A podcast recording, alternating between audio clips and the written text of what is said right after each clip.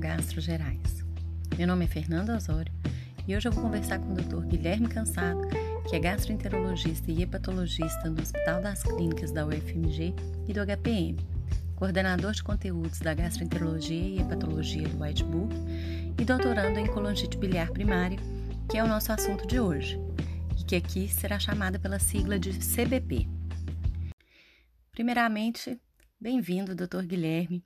Eu gostaria de agradecer por ter aceitado o nosso convite e queria começar falando sobre o inquérito realizado pela SBH, Sociedade Brasileira de Hepatologia, sobre as doenças colestáticas, realizado em 2019 e que os resultados estão sendo divulgados a partir desse ano foi percebido que estamos fazendo diagnósticos tardios na colangite biliar primária.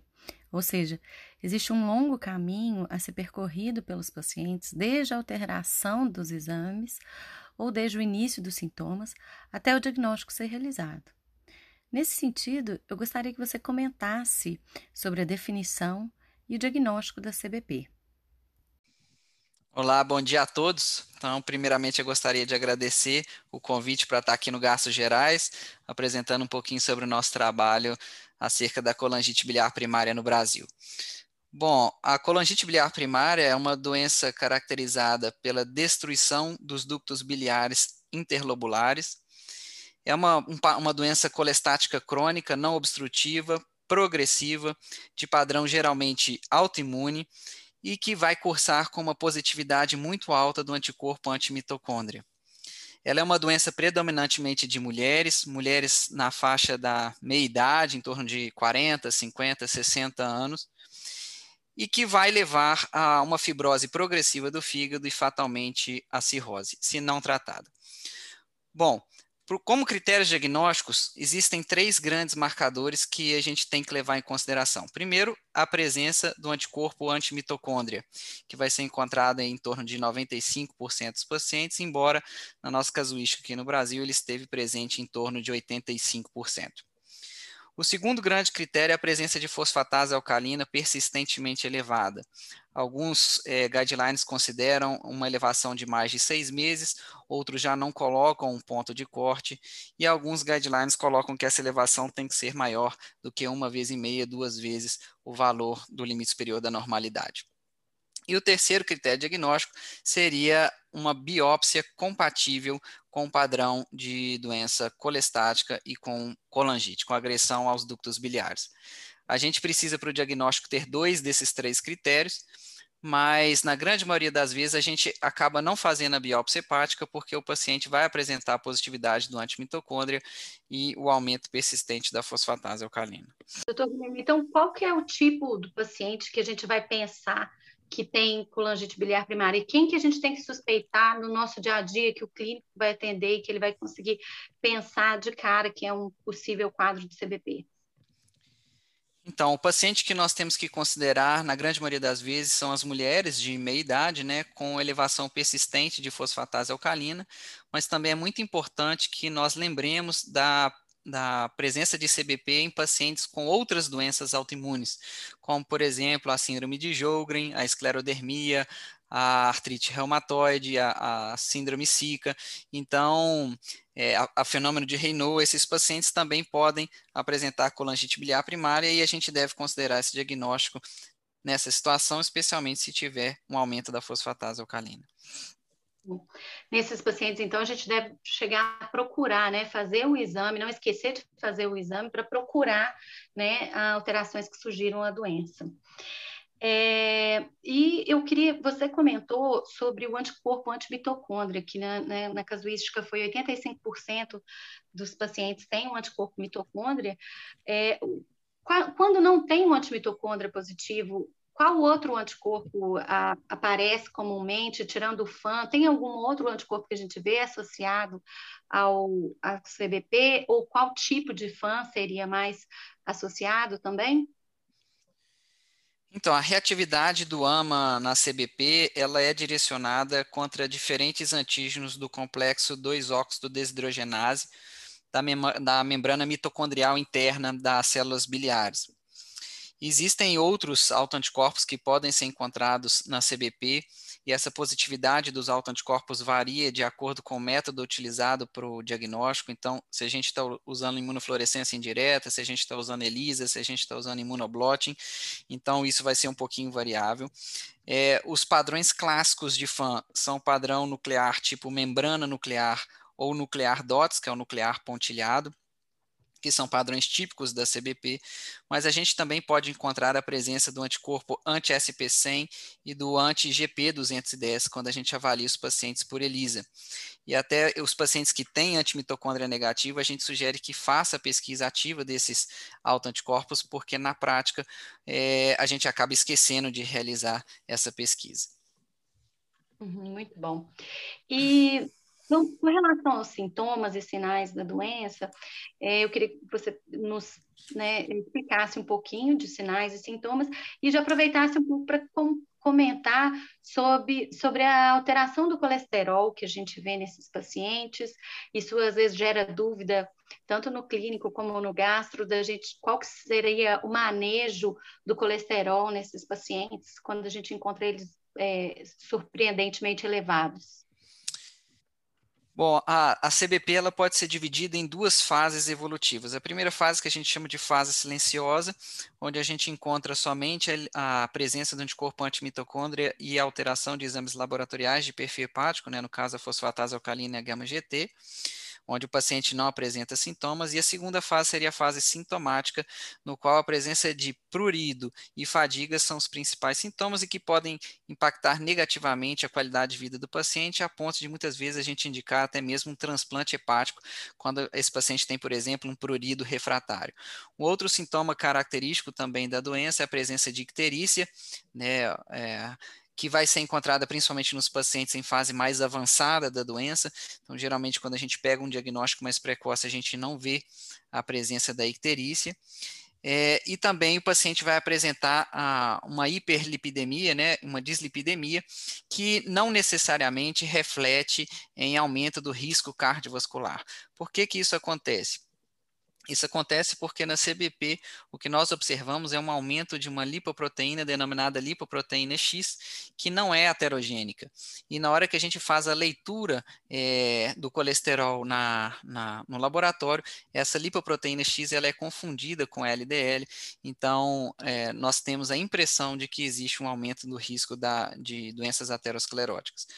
Porém, se o paciente apresenta outros fatores de risco, é, como por exemplo diabetes, obesidade, se o paciente é tabagista, a gente deve ter um cuidado maior com relação à dislipidemia, muitas vezes é necessário o tratamento, e uma das formas que a gente tem de diferenciar a dosagem da apolipoproteína B100, né, que quando está aumentada sugere que realmente existe um componente heterogênico aí no colesterol.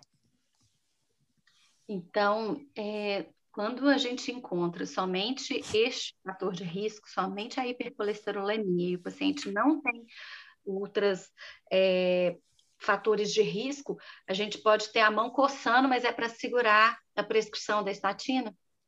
Exatamente. Ok. É, doutor Guilherme, comenta para a gente um pouquinho sobre o tratamento da CBP. O tratamento da CBP é feito com ácido urso desoxicólico.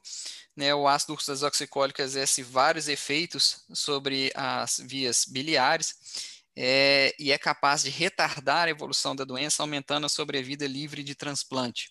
Então, essa seria a primeira linha de tratamento. Mais ou menos cerca de 60% dos pacientes vão responder ao tratamento com ácido urso desoxicólico e 40% dos pacientes não apresentam uma resposta satisfatória, apresentam apenas uma resposta parcial. Como que a gente faz para avaliar se esse paciente está ou não apresentando resposta ao tratamento? Existem vários scores de resposta, né? O score de Paris 1, Paris 2, Barcelona, Toronto, é, PBC Global Score, que podem ser utilizados né, no sentido de tentar é, perceber se o paciente está ou não respondendo ao tratamento, mas de uma maneira muito simples. Nós objetivamos a normalização, se possível, da fosfatase alcalina e da gama-GT. Caso isso não aconteça, aí está indicado o início da terapia de segunda linha. É, vamos então, falar sobre o tratamento de segunda linha.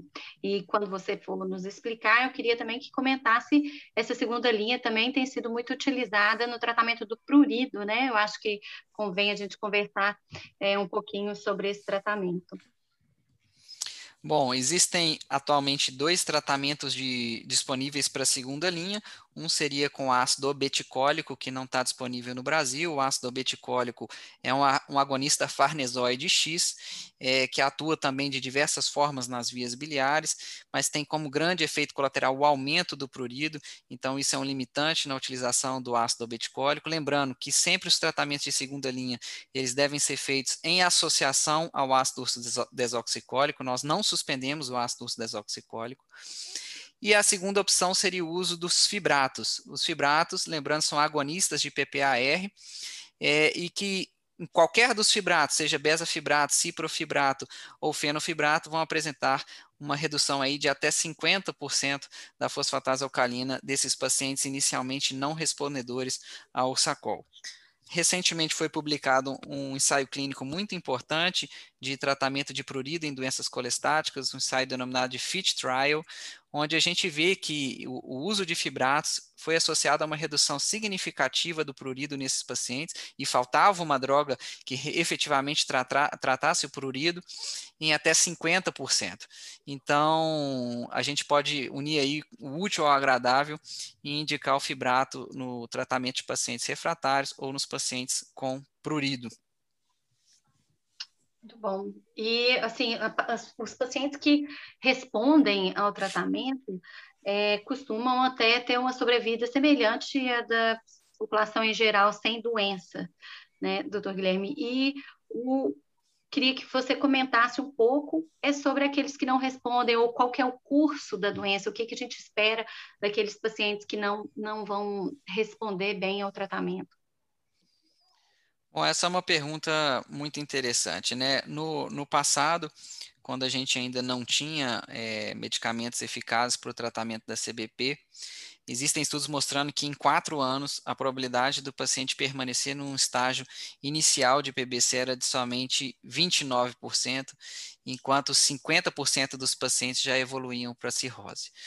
Atualmente, com a disponibilização de novas linhas de tratamento, os pacientes têm um aumento expressivo da sobrevida e conseguem muitas vezes permanecer livres do transplante por toda a vida, desde que eles sejam respondedores. Os pacientes que geralmente vão evoluir mal são os pacientes jovens e que apresentam é, ao diagnóstico níveis muito elevados de fosfatase alcalina, geralmente maiores do que duas ou três vezes o limite superior da normalidade, ou com aumento importante também da bilirrubina, que já demonstra um diagnóstico aí tardio da doença. Uhum. E qual que seria a idade é, mais comum assim de apresentação da doença?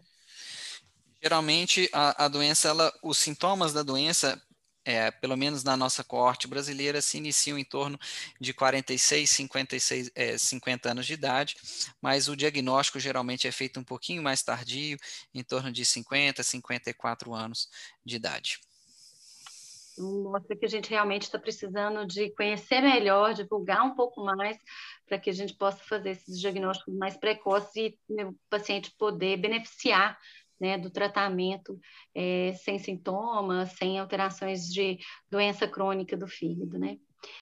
Doutor Guilherme, queria que comentasse também sobre a doença óssea, possibilidade de doença óssea associada, né, qual, do, do risco de osteoporose nesses pacientes, e também é, aproveitar e comentar sobre é, se a gente deve pesquisar alguma outra doença autoimune associada nesse grupo de pacientes.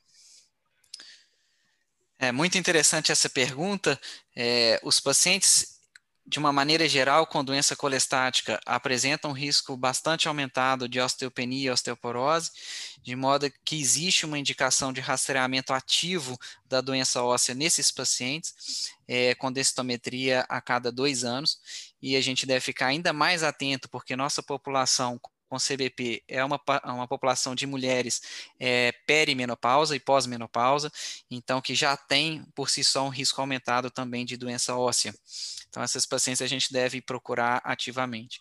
Com relação a outras doenças autoimunes, é muito importante que, que nós investiguemos no paciente com CBP a presença de tireoidite, especialmente tireoidite de Hashimoto, na corte brasileira, é, de cerca de 19% dos pacientes apresentaram tireoidite Hashimoto associada.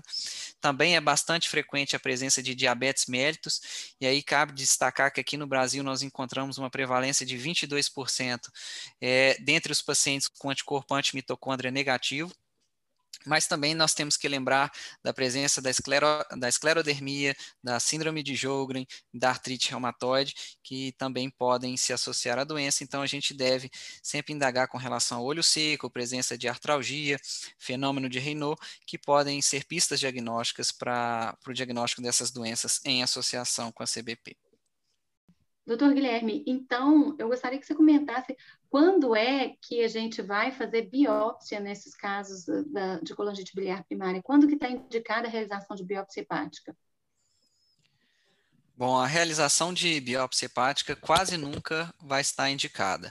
Né? Na grande maioria das vezes, a gente vai conseguir fazer o diagnóstico utilizando o anticorpo antimitocôndria e o aumento de fosfatase alcalina. Em um percentual pequeno de pacientes, entretanto, a gente tem um antimitocôndria negativo. E muitas vezes é necessária a realização da biópsia para poder fazer o diagnóstico nessa situação. Outro cenário que a gente pode se deparar também é com a presença de diagnósticos diferenciais ou com suspeita de síndrome de sobreposição. Então, se nós temos um paciente em que nós não temos a certeza absoluta que aquilo somente é colangite biliar primária, muitas vezes a gente pode lançar mão da biópsia para poder fazer o diagnóstico correto. E aí cabe a gente lembrar aqui dos critérios de Paris, que são os critérios que vão nos dizer sobre a sobreposição de hepatite autoimune com colangite biliar primária.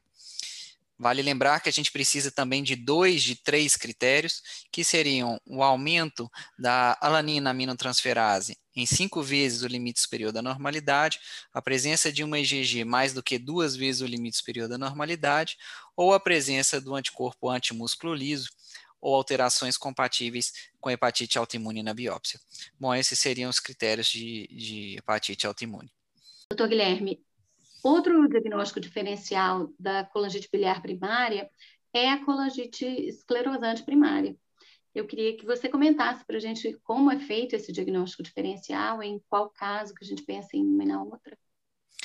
Essa é uma pergunta muito importante. Então, os pacientes que têm o aumento de enzimas canaliculares, no caso a fosfatase alcalina e gama-GT, especialmente homens e um pouco mais jovens, na ausência do anticorpo antimitocôndria, nós temos sempre que lembrar da possibilidade de colangite esclerosante primária.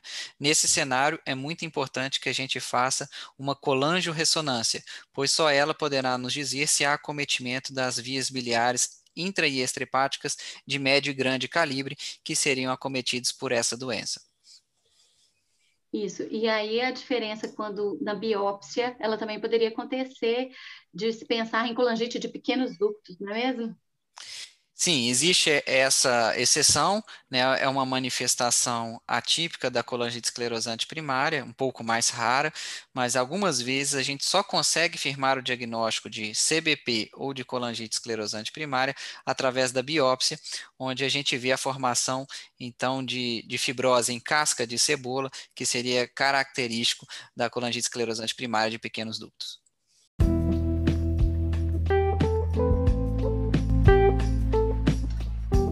Com isso a gente acho que pincelou bastante da, sobre a doença. Queria te agradecer muito pelo, por ter aceitado o nosso convite e a gente aguarda ansiosamente aí a publicação dos novos resultados sobre a enquete e que a gente sabe que é parte do seu trabalho aí também.